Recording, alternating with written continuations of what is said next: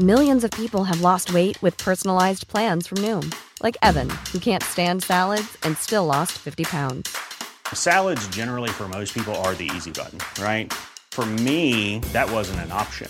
I never really was a salad guy. That's just not who I am. But Noom worked for me. Get your personalized plan today at Noom.com. Real Noom user compensated to provide their story. In four weeks, the typical Noom user can expect to lose one to two pounds per week. Individual results may vary. Heraldo Radio, la H que sí suena y ahora también se escucha.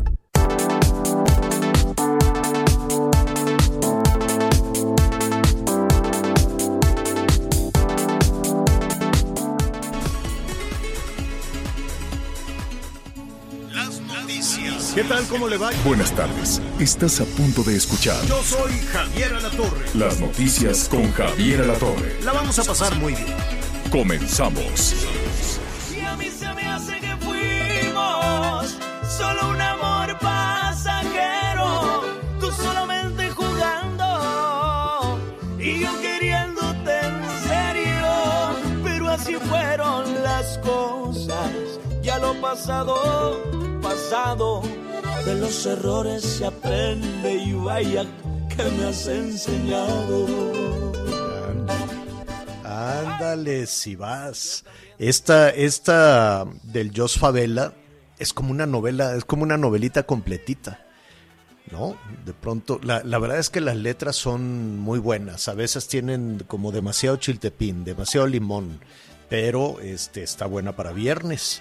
Miguel Aquino, ¿cómo estás? Qué gusto saludarte. Hola Javier, ¿cómo estás? Muy buenas tardes, me da mucho gusto saludarte a ti, a todos nuestros amigos. Este viernes, señor, así sin más y sin darnos cuenta, no sé cuál sea tu opinión, ya nos acabamos el primer mes del 2021. Sí. Yo todavía ya. no quito ni siquiera el árbol de Navidad. Ah, no, ya tampoco. Te lo juro, ¿eh? Siguen, siguen algunos adornos todavía en casa de la Navidad. No, yo luego, luego, desde así, Día de Reyes 3, 2, ya desde poquito antes del Día de Reyes ya dije, a ver, a empacar, a guardar, a etiquetar.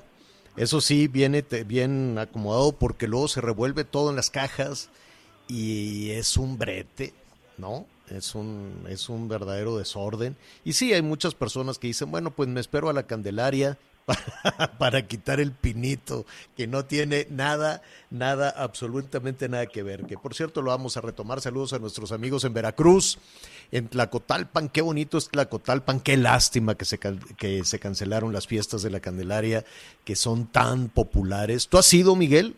No, fíjate que no. No, Nu- bueno. Nunca he tenido oportunidad de esa. Son varios días. De, de por sí es este es bellísimo el lugar. Y este y hay muchas eh, muchas ceremonias, ceremonias religiosas desde luego, otras ceremonias populares.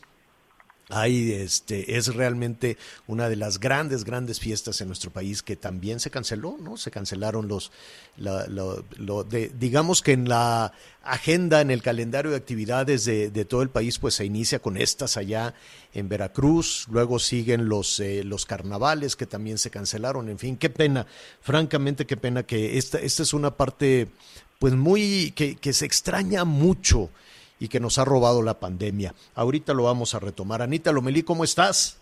Bien, Javier, gracias, Miguel. Pues aquí escuchándolos y claro que sí, añorando la fiesta de la Candelaria y tantas otras cosas como verdaderamente un simple abrazo, pero, pero pues Javier, por lo pronto nuestra prioridad está clara. Ya vendrán esos tiempos, el año que entra seguramente retomaremos todas las pachangas desde el principio, Hasta el pero para año eso que primero entra. hay que tratar de cuidarnos para estar presentes, que es lo primero. Hasta el año que entra, no, pues yo ya estoy organizando la preposada, posada y todo, que ya trae mucho, mucho incluido. Lo que sí, si no podemos ir a las fiestas, a los bailes y demás, este, pues podemos hacer tamales. Yo ya me apunté, no me voy a esperar hasta el día 2. Yo ya me apunté para este fin de semana unos este, buenos tamales eh, que son más del estilo del noroeste del país. Ya ves que tenemos una tradición enorme, son diferentes los tamales en cada, en cada eh, región eh, eh, los de Veracruz son deliciosos, los de Yucatán, los de Chipilín que come el presidente, le enviamos un saludo al presidente, esperemos que se recupere muy pronto y que ya le estén sirviendo sus, sus tamales de Chipilín, eso le va a caer muy bien para que se recupere del COVID y vuelva a, a encabezar las mañaneras que nomás andan andan muy descabezadas las mañaneras, no ya, ya no tienen chistes siquiera, ¿no? Ya están muy muy muy dejadas de la mano de Dios. Y saludos también a todas aquellas personas que por estas fechas estaban pues vendiendo los los vestiditos del Niño Dios y las ventas se les fueron pues a una dimensión desconocida porque nomás no venden y las personas pues este que antes con muchísimo entusiasmo pues salían a vestir al niño Dios para la presentación en el templo que finalmente ese es el significado de la Candelaria. No se trata de ay en algunos países hay algunas eh, referencias de la Virgen María eh, dedicadas a la Candelaria por ejemplo en España. Pero en realidad cuando estamos hablando de la Candelaria estamos hablando de la luz de la candela de la luz de, lo, de la presentación, ¿no? de la luz que significó la presentación del niño en el templo. ¿no? Entonces de pronto pues confundimos eh, el tamal, que es una celebración prehispánica, el tamali, porque sí, sí, sí formaba parte de la dieta, pero era digamos que una celebración, ¿no cree usted que en el México prehispánico se, se comía tamales con mucha regularidad? Tenía el significado, por ejemplo, tamali, se dice en, en náhuatl, tenía el significado, por ejemplo, para el inicio, para prepararse para la, para la siembra, no la cosecha, para la siembra, para un nuevo ciclo de siembra. Entonces, pues en la celebración, este, se preparaban estos eh, tamales que tenían pues toda esta todo este significado. Y luego ya en este sincretismo pues se, se unió a una celebración religiosa y decíamos bueno pues para celebrar la presentación del niño en el templo comeremos tamales básicamente por eso es que comemos tamales. No cree usted que comemos tamales porque eh, tiene usted la figurita del niño Dios en la rosca.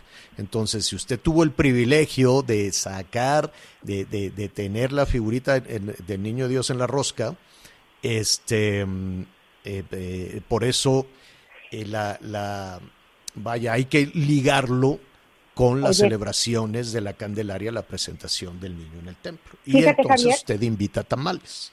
Sí.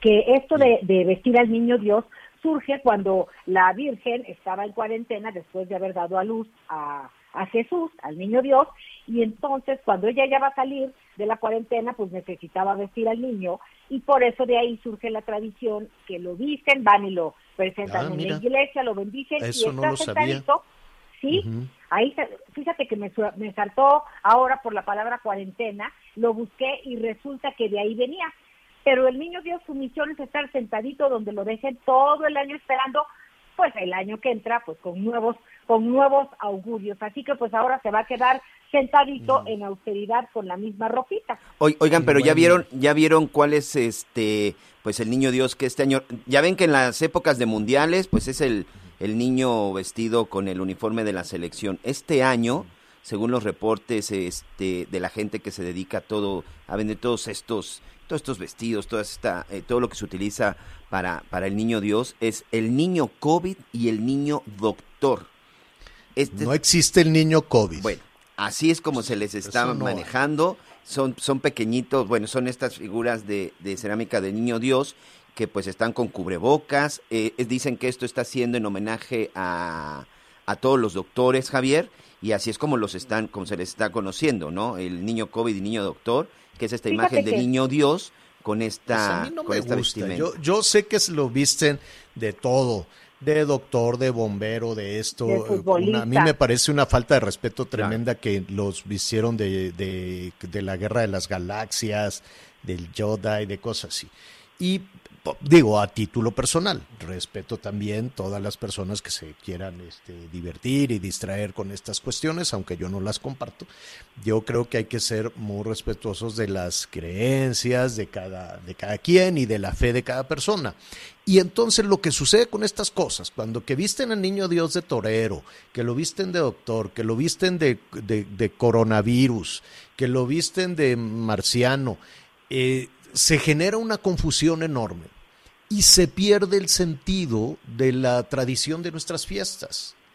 Y tan importante que es en estas fechas, que estamos tan desolados y tan devastados, con tanto muerto por todos lados, con tanto contagio por todos lados, con tanta pobreza, se nos cayó el PIB a 8.5, con tanto desempleo, con tanta cosa, que la verdad es que refugiarse a veces en la fe nos da esperanza, nos da la posibilidad de, de de salir adelante. Entonces, está bien, yo respeto, como diría, ¿quién era el que decía yo respeto? Bora, Este, Bora como diría Bora, Yo respeto. como diría Bora, yo respeto al que quiera ves- vestir a su niño de, de Pero, Javier, fíjate de- que de, en de algunos- virus, pero pues no, en algunas comunidades no. incluso llevaron al niño Dios en el transcurso del año, pues a dejarlo adentro de, de las instalaciones de terapia intensiva o donde estaban los, los enfermos de COVID graves, pues para, para apoyarlos, para darles ánimos.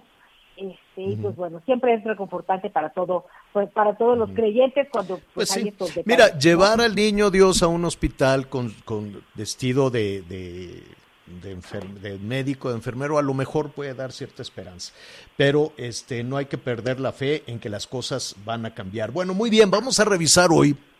Hay, eh, desde, desde muy temprano, pues el INEGI nos dio un sablazo eh, con esto de que la economía se, se fue por el caño el año pasado. Eh, vamos a tratar de entender eso, qué significa. Nada más hay que poner en contexto, porque mire, justo hace un año, justo hace un año, el gran tema de discusión que teníamos en los medios de comunicación, en la prensa escrita, en lo que usted quiere y mande, era que México no había crecido, que teníamos un 0% de, de crecimiento y que veníamos arrastrando varios trimestres sin crecimiento, que, que todo el, el 2019 eh, había servido para nada en el crecimiento en el crecimiento económico y que eso significaba pérdida de empleos y estábamos realmente desolados el año el año pasado. Hoy estamos así hilando. Eh, ah, se decía que recesión, que no se utilizara la palabra recesión, que eso pues estaba muy mal, que estaba mal estimado, que solo que hubiera tres trimestres consecutivos con caídas se podría usar la palabra recesión. Bueno, déjeme decirle que son seis trimestres consecutivos con caídas este, anuales. Esto, pues, eh, vamos a preguntarle a Pedro Tello al rato, que él sabe mucho de esto, pero hace casi 100 años, hace 90 años, por decirlo, cerrar números, eh, no se vivía en el país una situación como esta. Yo sé que estamos muy preocupados por muchísimas cuestiones, que hay muchísimo ruido en, todo esto, y más en un año electoral, pues imagínese, pero yo, es un asunto serio. El tener cero crecimiento encendió todas las señales de alerta. Y el tener menos 8.5, menos 8.5, pues sí es un hecatombe. Y es un hecatombe, esto lo podemos significar, esto lo podemos traducir en el día a día, en lo que le sucede a usted, en lo que nos sucede a mí, en lo que tenemos alrededor, en que los empleos, en que los sueldos comienzan a ser de pésima calidad, en que hay reducciones de sueldo, en que hay pérdidas de empleo, en que eh, la calidad de muchísimas cosas también comienza a bajar y en que eh, aumentamos la dependencia, sí, de los Estados Unidos. Sí o sí, de, aunque esto no le guste a ningún nivel de gobierno, aunque no nos guste escuchar eso, sí vamos a, seguir aumentando. Si estamos dependiendo de las remesas, imagínense. Si celebramos y aplaudimos y le encendemos veladoras al tema de las remesas, porque rompieron un récord, van a romper ese récord de 40 mil millones de pesos. Entonces, depender del trabajo de mexicanas y de mexicanos que tienen que sortear peligros, extorsiones, tráfico de personas, tráfico de poli digo, extorsiones de policías, a todos los maleantes en el camino. Imagínense todas las penurias que llevan con un pollero, con un traficante, hasta que llegan al otro lado y luego sufrir al otro lado de la frontera también las vejaciones, la discriminación, el temor de ser sorprendido por la migra, que, eh, que estar contratados en un lado sí, en otro no. No se crea la historia de nuestros paisanos allá desde que salen de alguna localidad en nuestro país, desde que cruzan por territorio nacional, pero eso sí, después lo celebramos y los vamos a celebrar como un éxito de la política pública. Si vamos a depender de ellos, pues por lo menos hay que protegerlos en el camino. Por lo menos hay que darles garantías de que no de que no los van a robar, no los van a asaltar, no los van a violar, no los van a secuestrar, ¿no? Todo eso que sabemos, Miguel, que le sucede en el camino y hoy con esta caída de 8.5%, sí o sí vamos a depender de esas remesas. Y también vamos a depender de ponernos en sintonía con el gobierno de los Estados Unidos, ni modo, aunque políticamente no parece que no embonan y que no hay, no hay coincidencias, eh, simplemente esta semana el presidente Biden dio los lineamientos de cómo será eh, su economía y le van a apostar a las energías limpias y le van a apostar a una ruta que no es la que tiene el gobierno mexicano en sintonía. Entonces, pues eh, yo creo que va a tener que realizarse una serie de ajustes porque del crecimiento económico de los Estados Unidos, hoy más que nunca, dependerá salir de ese profundísimo bache de 8.5% en el, en el crecimiento. Hace, sí, 90 años, estaba revisando ahí las redes de Pedro Tello, dice, hace 88 años no se vivía una situación de esta naturaleza. De ese tamaño es, yo hubiese querido desde luego darle Siempre créame que estamos buscando la posibilidad de darle esas eh, buenas eh, buenas noticias y sobre todo, bueno, pues cuando ya tenemos este, esta, eh, ¿cómo se llama? Esta calamidad encima. bueno, sí, dime. Ahorita, este, no quiero sumar más eh, malas noticias, pero es algo muy importante que está saliendo desde Canadá. El primer ministro Justin Trudeau, Justin Trudeau acaba de anunciar que a partir de, pues prácticamente de ya, eh, y hasta el 30 de abril, quedan prohibidos todos los vuelos o quedan suspendidos todos los vuelos a México y a la zona del Caribe.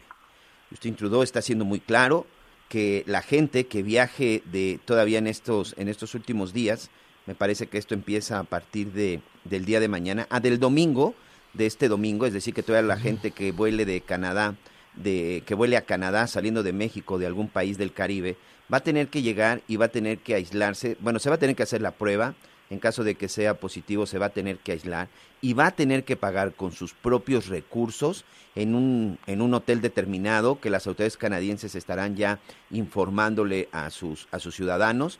Con dinero de ellos van a tener que quedarse aislados. Está siendo contundente y está siendo directo Trudeau. Ya no está permitido que estén volando a México y a la zona del Caribe sí es un golpe directo y sí es un golpe creo que a, la, a, la, a, la, economía, sobre todo en el sector turístico, depende mucho de, de, también de los turistas Pero a ver, canadienses. Los ciudadanos, los turistas canadienses, en esta, esta es la temporada alta sí, en, eh, en, la costa Pacífico y también en el Caribe, pero básicamente en la costa Pacífico de nuestro país porque bajan una cantidad de, de canadienses impresionante y si no que nos digan en Puerto Peñasco, que nos digan en Guaymas, este, en San Miguel Allende. Que, que, nos digan en Mazatlán, que nos digan en Puerto Vallarta, en San Miguel Allende, efectivamente.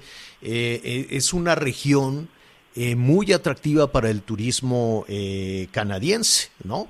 El turismo norteamericano baja más hacia, hacia el, el turismo de rusos, de todos lados son los que llegan al Caribe, pero el turismo de Canadá es, eh, es, es un gran beneficio para la costa pacífico de, de, nuestro país y también allá en San Miguel Allende pues, tienen sus viviendas y sus cosas.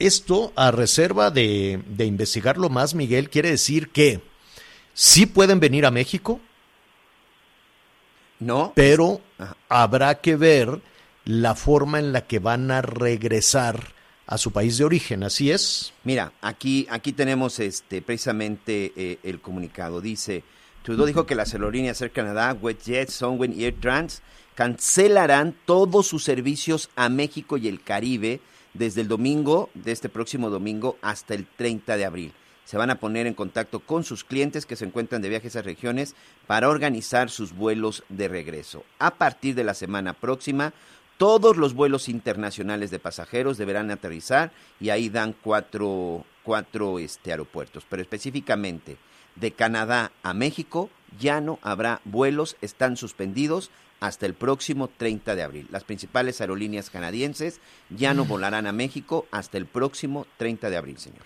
Pues es un golpazo para es un golpazo para la la economía de nueva cuenta, un golpazo para los eh, prestadores de servicio, para el turismo, para este pues todas aquellas personas que estaban esperando. Esta es la temporada alta porque es un friazo, están allá con la nieve, metros y metros de, nieve en Canadá y se venían muy a gusto a las, al, mar de Cortés o a las costas de, de Sinaloa, a las costas de Jalisco este y así, ¿no? Iban eh, eh, y también al centro del país, como tú muy bien lo, lo, señalas, Anita, en San Miguel Allende, pues hay un hay un número importante de, hay una canadienses que venían a pasar el y quienes vayan tendrán que presentar su prueba PCR y solamente volar a cuatro aeropuertos, el de Vancouver, Toronto, Calgary y Montreal, además de pasar una cuarentena en un hotel que ellos, por supuesto, tendrán que, este, pues, que costear.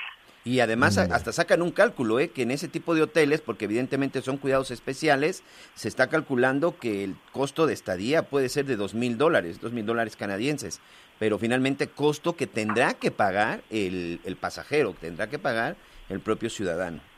Sí, está siendo muy contundente. La verdad es que de todos los mensajes que de repente hemos leído de, de, los primeros, de los primeros ministros, de los presidentes, este el señor Trudeau es muy, muy contundente con esta cancelación definitiva, pero sobre todo el llamado a sus ciudadanos. Si vas, te, te, te aíslo, pero no en tu casa, yo te digo dónde y tú lo vas a tener que pagar. Bueno, pues eh, difícil, es un golpazo desde luego. Eh, y nuestros amigos que nos están escuchando también en la costa Pacífico, que nos llamen, que nos den su opinión y que nos digan qué estarían esperando, desde luego, como respaldo, como apoyo ante una situación como esta, porque el turismo canadiense sí, la verdad es que es un respiro muy, muy importante para muchos prestadores de servicio. Vamos a ver, eh, estamos ya cerca de la primera pausa, vamos a ver cómo está el semáforo epidemiológico para la próxima semana. En principio, la Ciudad de México rojo, rojo, rojísimo para la próxima eh, para la próxima semana. Vamos a ver todo lo que eso significa. Estaba pues eh, la posibilidad de, abrir un poquito más de negocios. Ya ve que algunos restaurantes pues están eh, abriendo con algo de, restricciones, entonces pues esto genera mucha confusión porque bueno, está rojo, pero sí abro, pero, pero no abro. Los centros los centros eh, comerciales pues ya estaban listos también para, abrir, pero hay un aplazamiento. Oye, Javier, Yo creo que se van una semana más antes de poder abrir los centros comerciales, sí. Sin duda, en donde sí hay un... Ya, eh, que, que aquí sinceramente ya no entendí un poco, porque se supone que en todo momento iban de la mano, y en donde están anunciando que a partir del lunes 1 de febrero se van a poder ya reabrir, evidentemente con algunas medidas, restaurantes, tiendas departamentales, centros comerciales, y negocios al por mayor y al por menor es en el Estado de México. Va a seguir en, en semáforo rojo dos semanas, pero se, se prevé reapertura de algunas actividades eh, a partir del próximo lunes, señor. Mm, bueno, mira, vamos a hacer una pausa rápidamente y vamos a detallar qué sí se puede y qué no se puede. Acuérdense que cada estado este, no es parejo esto del semáforo rojo, ni del amarillo, ni del naranja, ni del verde. La verdad es que ha generado muchísima confusión porque cuando estaban en verde, por lo menos dos estados, Veracruz en su momento llegó a estar en, en verde, este, pues no pasaba nada, seguía todo igual este, en, en algunas actividades. Eh, Guerrero eh, llegó a estar en amarillo para, para aprovechar la temporada alta de, de diciembre y ahora está en rojo intenso. Qué calamidad. Vamos a hacer una pausa. ¿Cuál es el número, Miguelón? 5579 00 50 62. 5579 00 50 62. Bueno, hacemos una pausa, volvemos. Sigue con nosotros. Volvemos con más noticias. Antes que los demás. Heraldo Radio, la HCL se comparte, se ve y ahora también se escucha. Amigos del Heraldo Radio, llegó la preventa de Semana Santa a Hoteles Riu, con 20% de descuento adicional en las mejores playas de México, con los más elevados estándares de seguridad sanitaria en todos los hoteles. Solo ingresa a riu.com, selecciona el hotel y reserva hasta el 30 de enero con 20% de descuento adicional. Ahorra con el traslado gratuito y además, tu reserva incluye completamente gratis seguro médico de viaje. No te quedes sin lugar. Reserva hoy mismo en Ryu.com y esta Semana Santa disfruta unas vacaciones con el mejor todo incluido en Hoteles Ryu. Continuamos. En la app o en lacomer.com, como te gusta te llega. Haz tus compras desde donde estés. Solo en la Comer en tu casa, como te gusta te llega. Heraldo Radio 98.5 FM.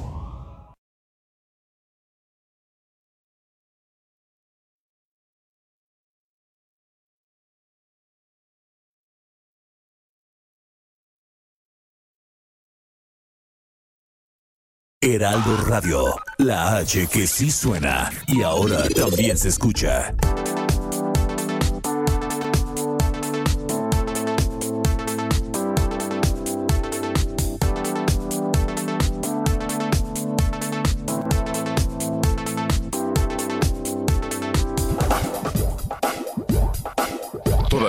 Información. Continuamos. Las noticias en resumen. En un autolavado de Guerrero se registró un ataque a balazos en donde seis personas perdieron la vida. Los cuerpos de las víctimas fueron trasladados a las instalaciones del CEMEFO en la calidad de desconocidos.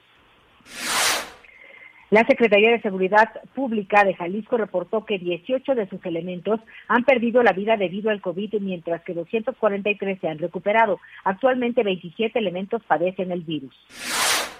El secretario de Salud de Nuevo León, Manuel de la Oca Vasos, informó que si los indicadores de COVID-19 en el estado mejoran, la próxima semana se podrían anunciar la reapertura de diversos establecimientos con estrictos protocolos de seguridad. Hoy el dólar se compra en 19 pesos con 86 centavos y se vende en 20 pesos con 37. El reporte carretero. Muchas gracias, saludos a todos nuestros amigos que nos acompañan en este momento en alguna carretera del país. Saludos a nuestros amigos en Oaxaca. Hay un dispositivo especial por parte de la Guardia Nacional a partir del kilómetro 76 del libramiento La Ventosa Salina Cruz. Se están presentando ráfagas de viento que van de los 80 a los 90 kilómetros por hora. Incluso muchas unidades pesadas, como trailers de doble caja, están siendo pues prácticamente detenidos en espera de que los vientos bajen su intensidad. Hay que manejar con precaución y sobre todo respetar pues todos estos, eh, todos estos dispositivos. En Guanajuato, después de un fuerte accidente en el kilómetro 60 de la carretera que va de la zona de Lagos de Moreno a la zona de Villa Arriaga en dirección a San Luis Potosí, pues la circulación ya fue reabierta. Sin embargo, continúa todavía con algunos asentamientos. Y finalmente en Tabasco, desde las primeras horas de este día se está colocando una estructura metálica en el kilómetro 9 de la carretera que va de Villahermosa a Francisco Escárcega. Esto en el entronque a Macuspan. Hay que manejar con precaución, por favor.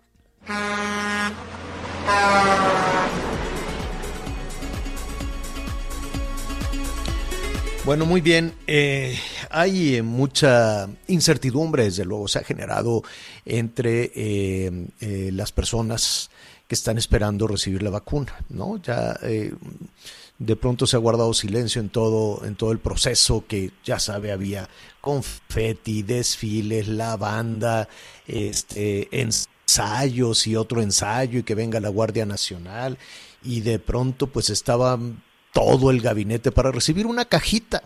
La verdad es que una cajita nada más y luego otra cajita que venga otra vez todo el gabinete.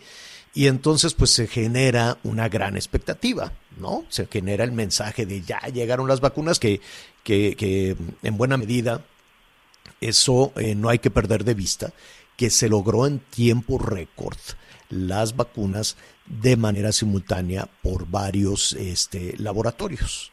Después ha llegado toda la discusión de si son efectivas, si no son efectivas, si, si realmente este, van a proteger a los adultos mayores, toda la incertidumbre de cuándo le va a tocar, a quién le va a tocar. Y a eso súmele que los guardianes de la nación se pusieron a hablar por teléfono y a generar todavía una expectativa mayor porque no necesariamente, o sea, se queda en la, en, en, en la, se queda la idea, se quedan los ancianos, las ancianas con la percepción de que ya les van a poner la vacuna y no necesariamente es eso. Bueno, en medio de todo esto, pues sí, hay grandes especulaciones sobre, sobre, la, sobre la efectividad. Los rusos, pues ya sabe, ¿no?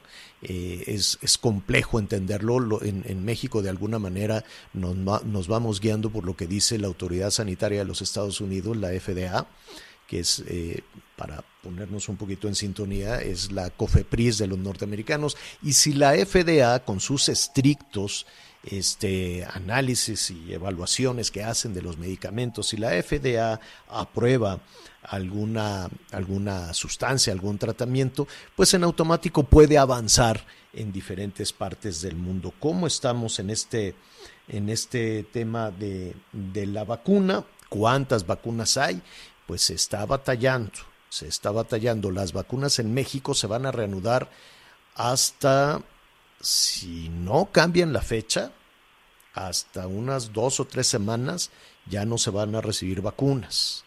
Entonces yo creo que toda la caravana, que todo el desfile y todos los discursos y este tipo de cosas se van a suspender por dos semanas. Yo no entiendo qué necesidad de llevar a medio gabinete y de hacer un discurso cada vez que llega una cajita de vacunas.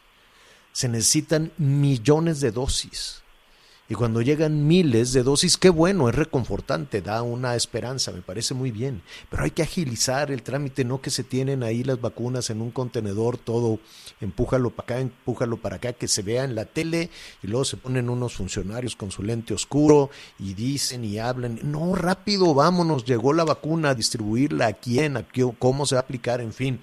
Pero bueno, aquí hay que eh, ver. Eh, todavía de dedicarle un parte político a, todo esto, ¿no? Porque tomarse la foto con el contenedor de las vacunas vale.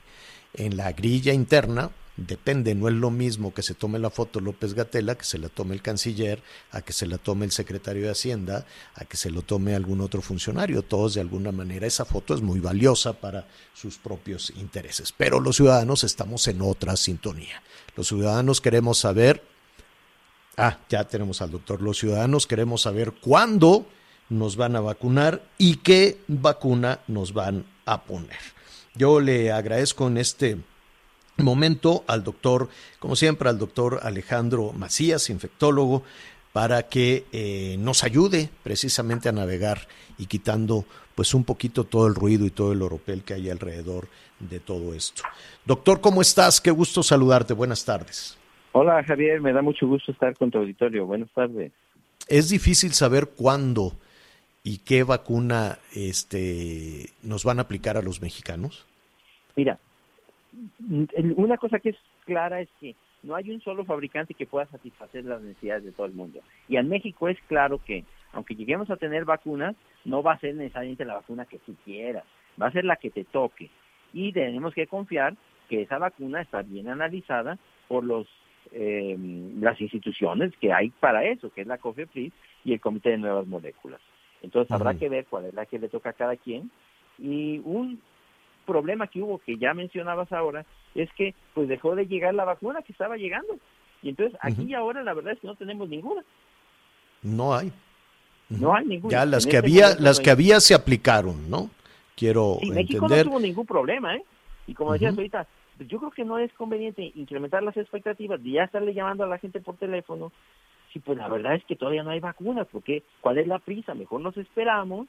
Cuando ya haya vacuna, pues les hablaremos y entonces ya no, no, no creamos una falsa expectativa, ¿verdad? Porque eso sí, no nada más que el, el, el reloj el, electoral trae otro ritmo, pero bueno, esa es otra, esa es otra, no esa es otra situación. No, ese es otro, es otro tema. Traen ahí también mucha prisa en ese, en ese tema. Eh, acabas de mencionar algo que es fundamental y que ha generado, no sabes la cantidad de llamadas que hemos recibido de personas que nos dicen, oiga, y si, y si me toca la rusa, me la pongo, y si me toca la china, y si tendríamos, podríamos preguntar o podríamos rechazar, eh, es decir, las personas van a saber qué vacuna les están poniendo. ¿Sabes tú algo al respecto? Sí, mira, la- al, al momento de la vacunación probablemente sepas cuál te van a poner. Y tú eh, tienes todo el derecho de rechazar la vacunación. Nada más estás rechazando un privilegio. ¿eh? Porque yo una cosa he escuchado, independientemente de que platiquemos si la vacuna tiene datos de eficacia o no. Se dice que la vacuna de Rusia es muy barata. No, no es barata. ¿eh? De hecho, es mucho más cara que la vacuna de AstraZeneca que ya tiene comprada México. Eh, no. Eh, en el momento te, te- tienes todo el derecho que te digan cuál vacuna te tocó. Pero te digo, México tiene contratada vacunas con Pfizer, con AstraZeneca, con Cancino eh, y la vacuna de Gamaleya. Y esas vacunas ya están contratadas a reserva de algunas otras que están en, en- contratación. Entonces, lo más probable, dado el volumen de, de- de- de dosis que están contratadas, es que nos vaya a tocar o que te vaya a tocar la vacuna de AstraZeneca, porque esa vacuna se hizo un contrato muy grande del gobierno mexicano y la Fundación Carlos Slim con, eh, con AstraZeneca y la Universidad de Oxford. Entonces, esa es la que más probablemente le va a tocar a, a la mayoría. ¿eh? Y es buena A vacuna. la- no, no, eh, y desde luego, pues no podemos hacer todavía una planeación. Sin embargo, em, yo sé que se van, eh, que todos los días se van acumulando las noticias alrededor de, alrededor del COVID y noticias eh, tristes, lamentables por el número de fallecimientos, más esta, este, de- de cubetada de agua fría que, que de- al, al, em, al enterarnos que el conteo estaba mal, de acuerdo a lo que dice el INEGI, en fin, se nos van acumulando muchísimas eh, noticias eh, todos los días, doctor. Sin embargo, eh, no hay que perder de vista que la vacuna se desarrolló, creo, corrígeme si me equivoco, en un tiempo récord. Claro, mira, eso es una verdadera elegía. Un, hay que honrar lo que podemos hacer en la humanidad cuando nos ponemos de acuerdo. ¿eh? En eso tienes toda la razón. Eh, Primero, el tiempo. Nunca una vacuna se desarrolla generalmente antes de 5 a 10, 15 años. Segundo, la eficacia. Se pensaba que una vacuna de 50% de eficacia era bastante buena. Y mira, eh, tenemos eficacias superiores al 80, 90%. Ya sale una que dice 70 y ya no nos gusta. Entonces, no, hay que hay que darle el el crédito a la ciencia, también a las compañías, a los gobiernos, lo que haya sido. Pero es una verdadera, como te digo, una, tri- un verdadero tributo al ingenio y a lo que puede ser la humanidad cuando se pone de acuerdo. Eh, y en ese y en ese sentido, cuando estamos hablando de la efectividad y de la velocidad y de la inversión que hubo en ese en ese para para lograr para lograr la vacuna y convocar al talento, a los científicos y desde luego el intercambio de información en el que también, por cierto, participaron este científicos mexicanos, ¿no? En el, en el desarrollo. Este es un éxito este internacional. Si se logró con esa velocidad, ¿Tú, ¿Tú consideras, Alejandro, que con esa misma velocidad se podría lograr detonar la producción? Sí, mira, el problema está en que la producción realmente empezó apenas en diciembre en la mayor parte del mundo.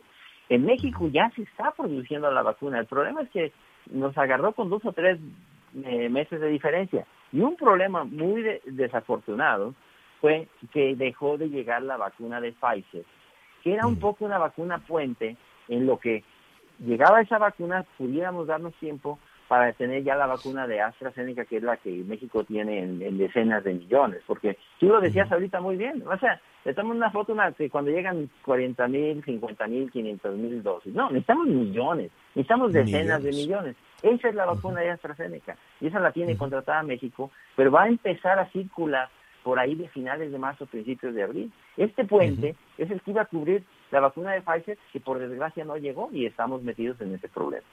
Claro, faltarán por lo menos 15 días. Estaba pactado, si no me equivoco, para, para el 15 de, de febrero. Eh, finalmente, estamos platicando con el doctor Alejandro Macías, eh, infectólogo, eh, que, que está verdaderamente siguiendo paso a paso todo, todo, todo este proceso. Doctor, si la producción se puede, se puede detonar, ¿qué tan lejos estamos de un modelo como el que se está proponiendo, por ejemplo, en, en, en los Estados Unidos, que podría apoyar a la, eh, al, al, gobierno, que podría apoyar un esfuerzo público de vacunación? Es decir, eh, ¿qué tan lejos estamos de que los gobiernos apliquen la vacuna? Pero que se abriera una posibilidad de que aquellos que, puedan o que quisieran adquirirla, lo hagan. Es decir, eh, por ejemplo, en los Estados Unidos se habla de que dentro de poco en las cadenas de farmacia o en el Walmart o en algunos de estos lugares las personas podrían acudir a la aplicación de la vacuna. ¿Eso es todavía muy lejano para México? Para nosotros sí, mira, aunque haya permiso, no hay vacuna en el mercado internacional.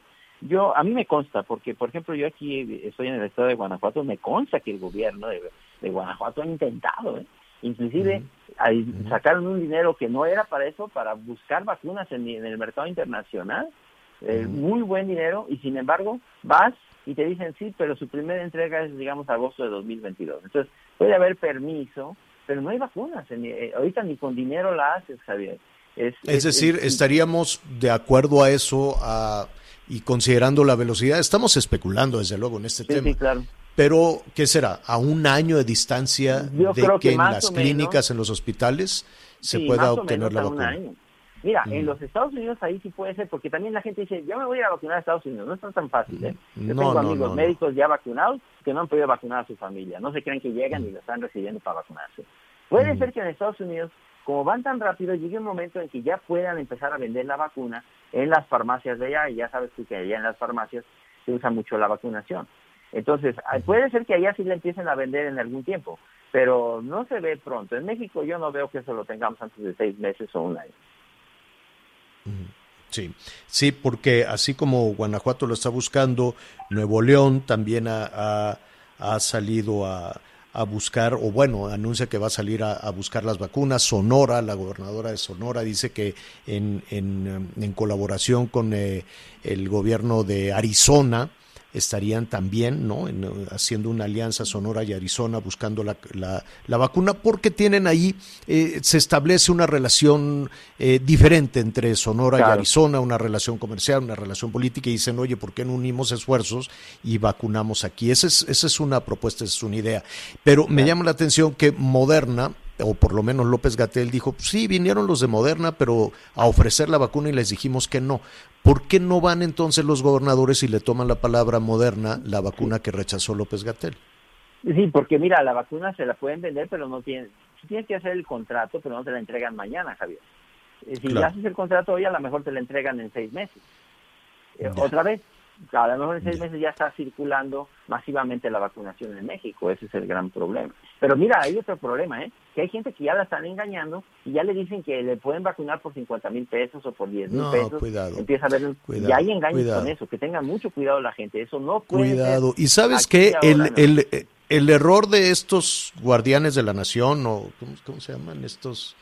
Servidores de la nación. servidores de la nación de estar hablando es que atrás de ellos puede hablar cualquiera.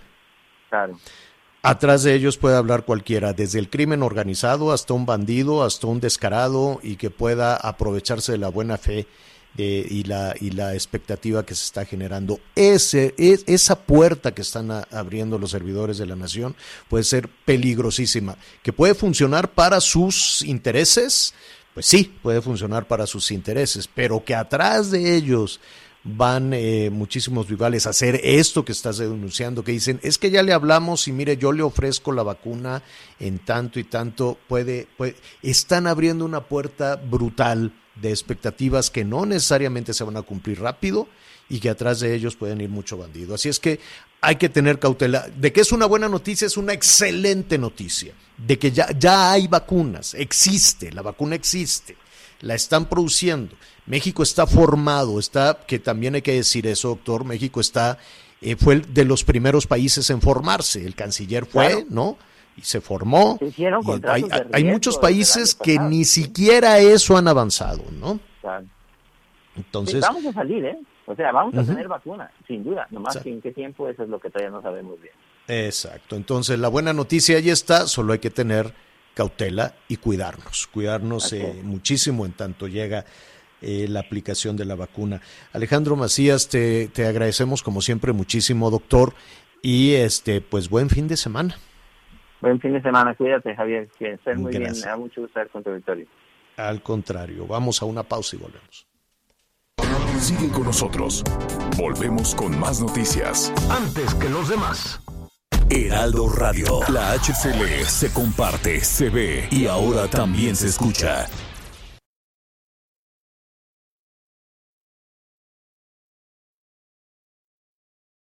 Heraldo Radio, la H que sí suena y ahora también se escucha. Todavía hay más información. Continuamos.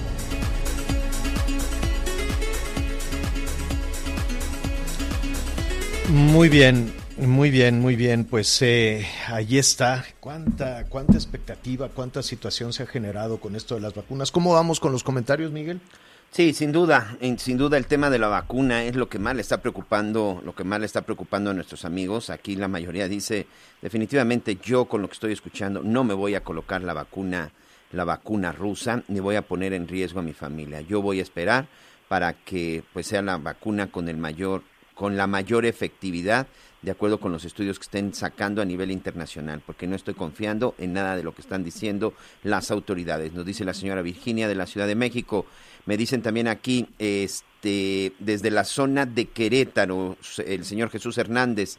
Me parece muy sucio que estén politizando la aplicación de la vacuna contra el COVID. Mi comentario lo sustento porque ya recibí una llamada y lo primero que dicen es que me está llamando un servidor de la nación al hacer esto inconscientemente lo asocia al partido Morena. Debe, deberían de, identificarse diciendo que se trata del programa del gobierno federal para vacunar contra el COVID-19. Me parece que esto es una artimaña. Nos dice el Jesús Hernández, nuestro amigo que nos escucha en la ciudad de Querétaro, Javier. También, este, fíjate que me están mandando un documento, aquí me piden incluso que sea de, de manera anónima, un documento en donde aparentemente la Secretaría de Educación Pública a los estudiantes del Tecnológico Nacional de México.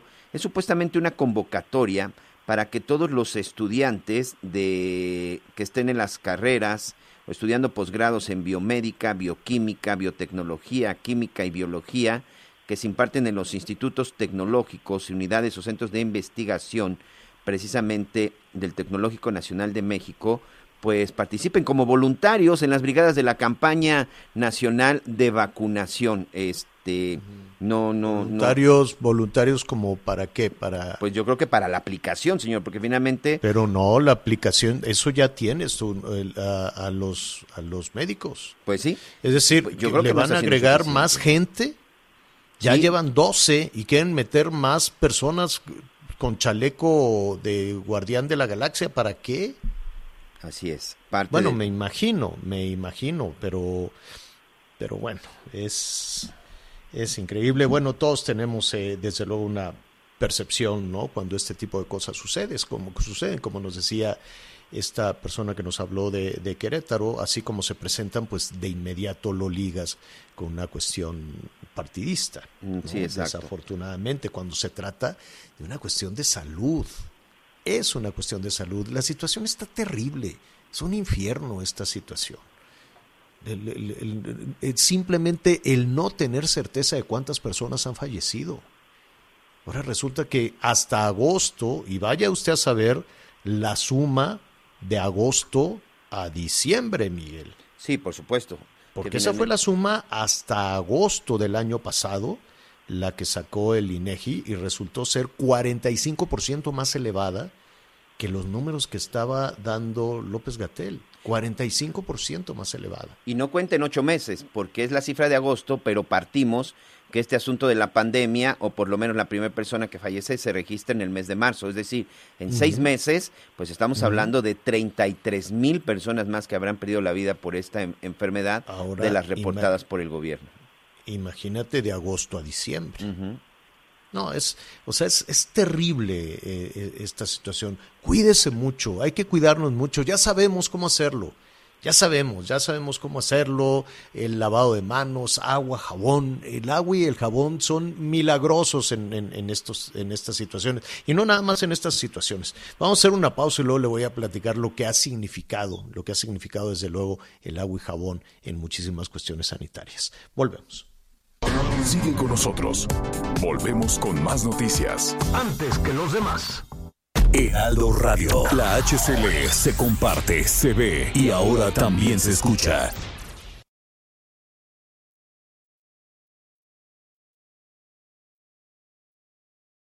Heraldo Radio, la H que sí suena y ahora también se escucha.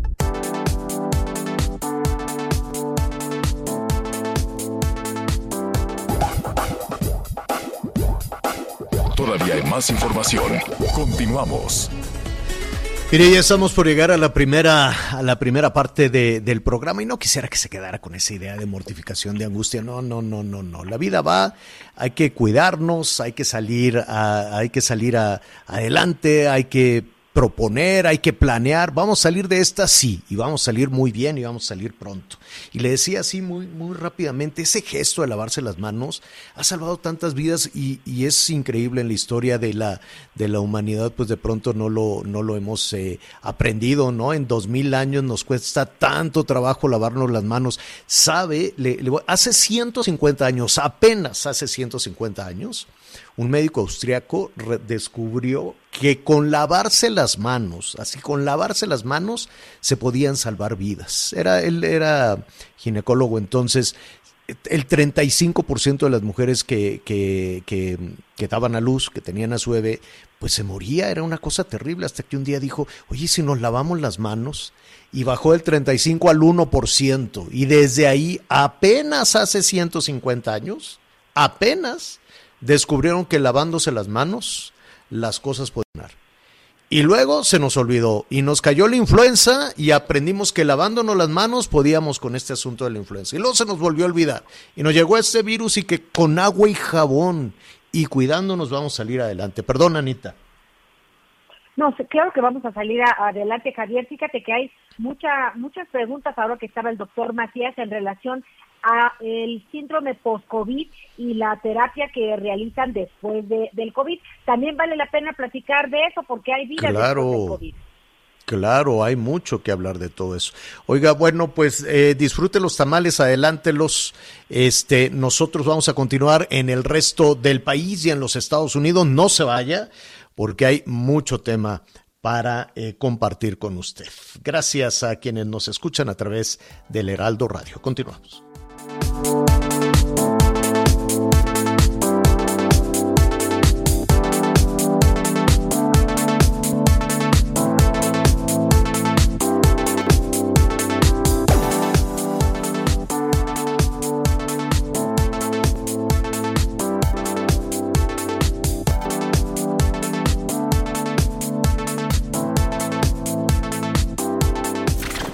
Gracias por acompañarnos en Las Noticias con Javier La Torre. Ahora sí ya estás muy bien informado. Heraldo Radio.